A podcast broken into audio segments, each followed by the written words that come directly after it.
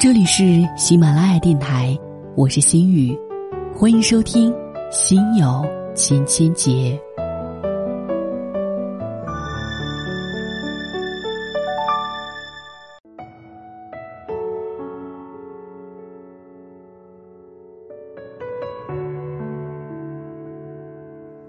生活当中，结婚的人都一样，没结婚的人各有各的苦衷。我不知道此刻正在听广播的你，又是属于哪一种？今天我要跟大家说到五十种。其实每听一种之后，你可以跟自己来对比一下，到底没结婚的我是属于哪一种呢？二十五岁定律。硕士毕业是二十五岁，自己还没有一点社会经验的时候，很容易就蹉跎两年。然后可能想到应该结婚，然后会发现，为什么就显得有点晚了呢？第二个三年定律，如果男朋友处了三年，觉得应该结婚了，但是又觉得他总有不合适、不满意的地方，重新认识、重新熟悉、重新了解一个人，多难啊！有的最终就结了婚，有的就淡了、散了，再就很难说了。第三种定律就是最重的骨髓在前面，这种定律，这种人总是相信还会有更好的，总是觉得自己不会这么惨，落在一个这么普通的男人手里，就这么一路走下去，那些扔掉的骨髓也被人捡走了。第四种定律，子非鱼定律。子非鱼，安知鱼之类？子非我，安知我不知鱼之乐？单身女人的生活究竟如何？如果你问她，她可能一会儿说好，一会儿说不好。至于快不快乐，可能只有她自己知道了。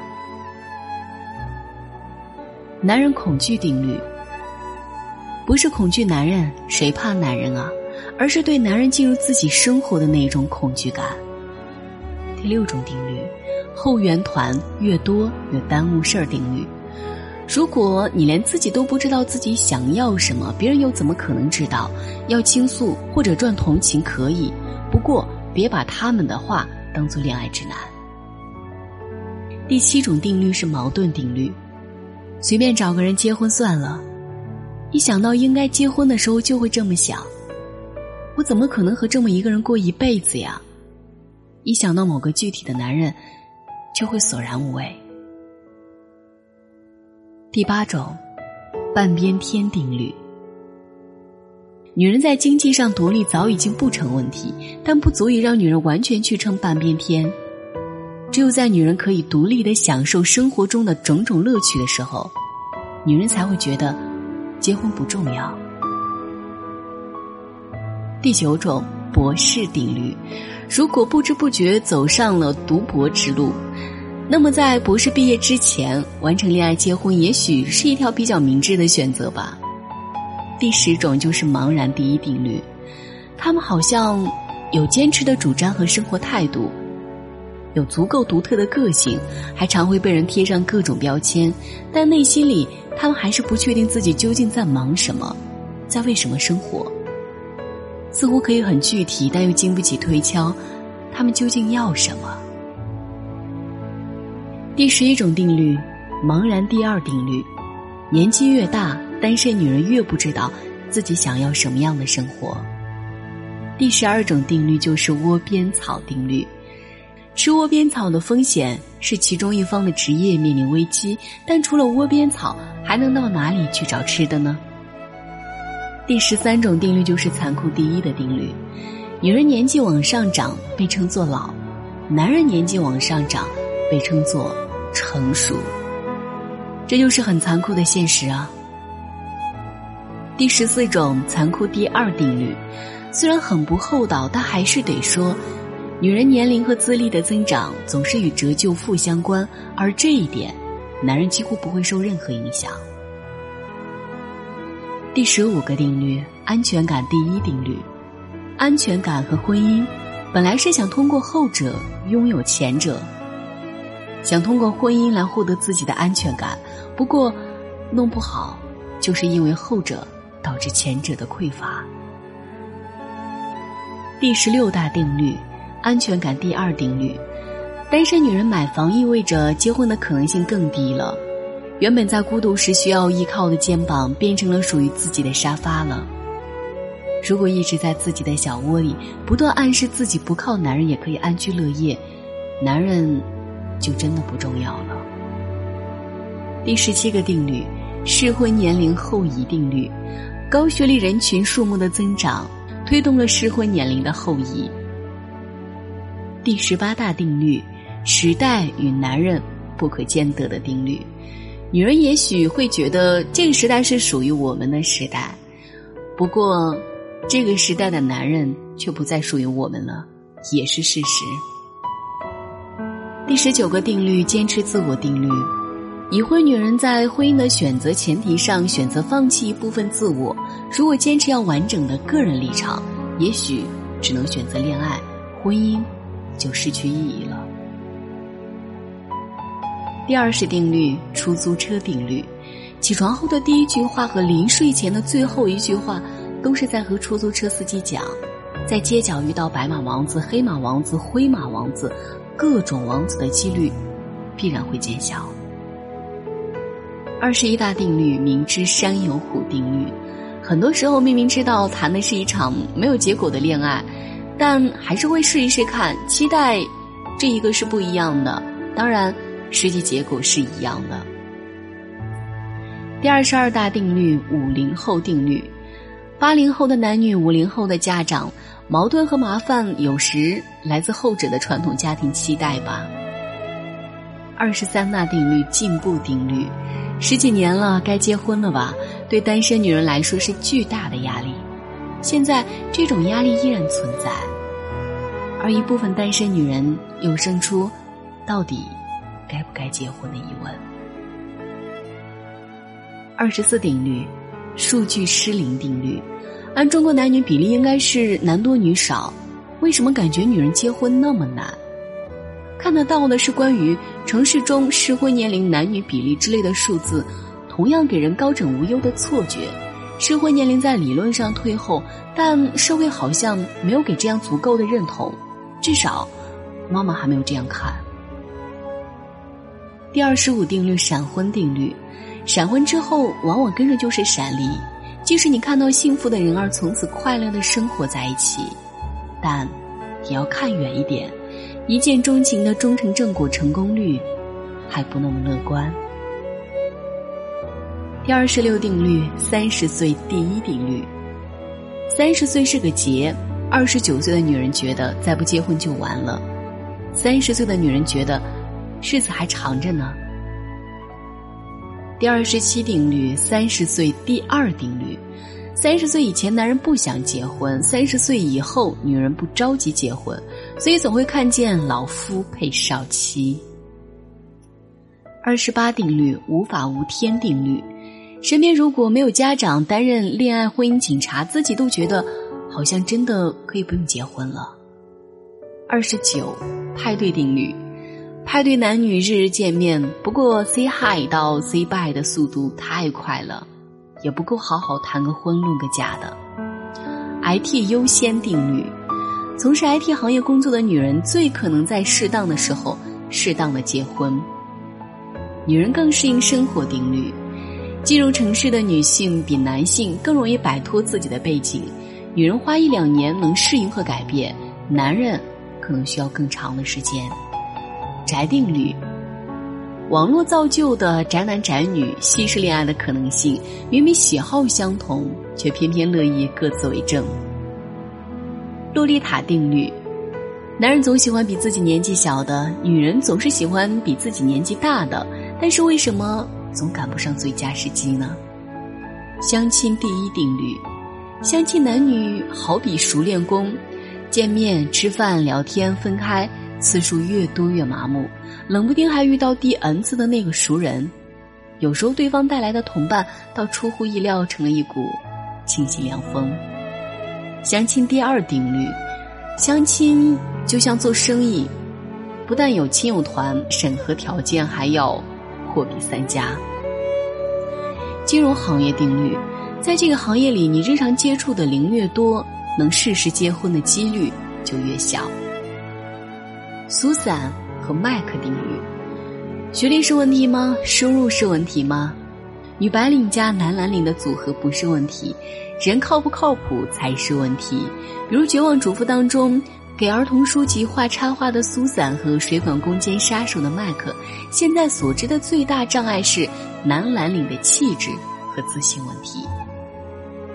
选择性独立问题，女人太独立了，男人就不太会选择她做自己的恋人。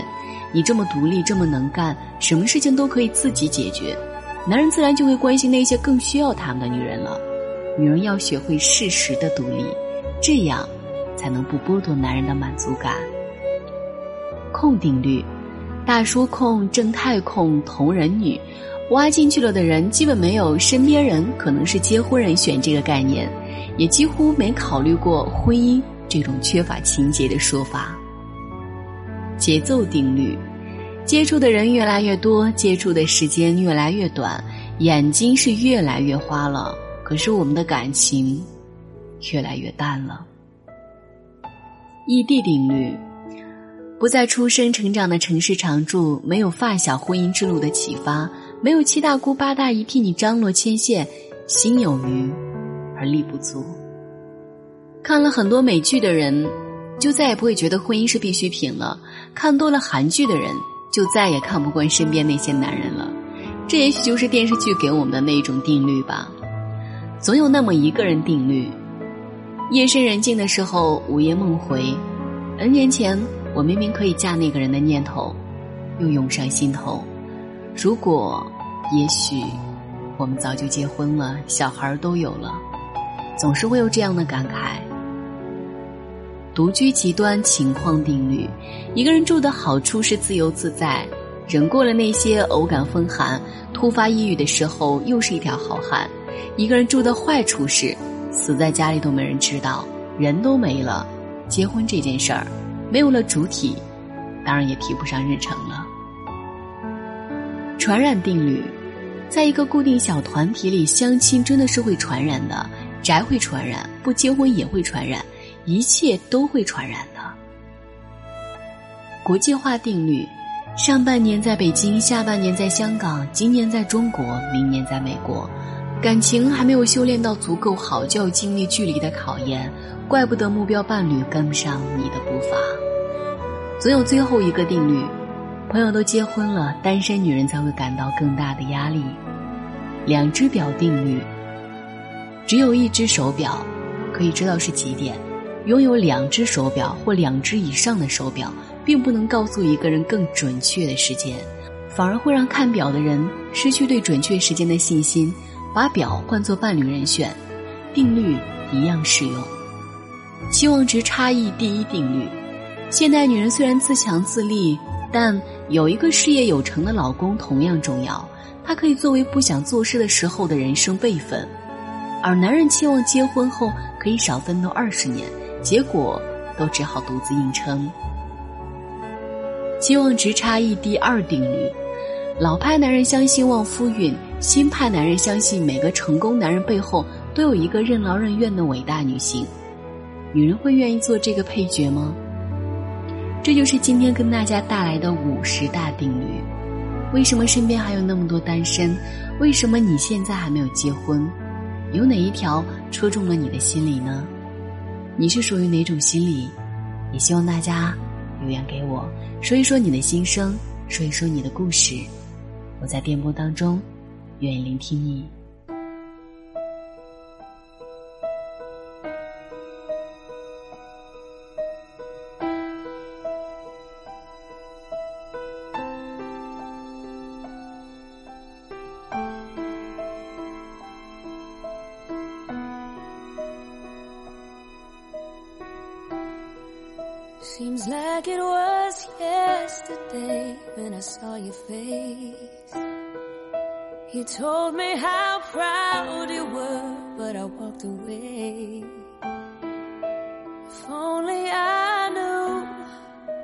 what I know today.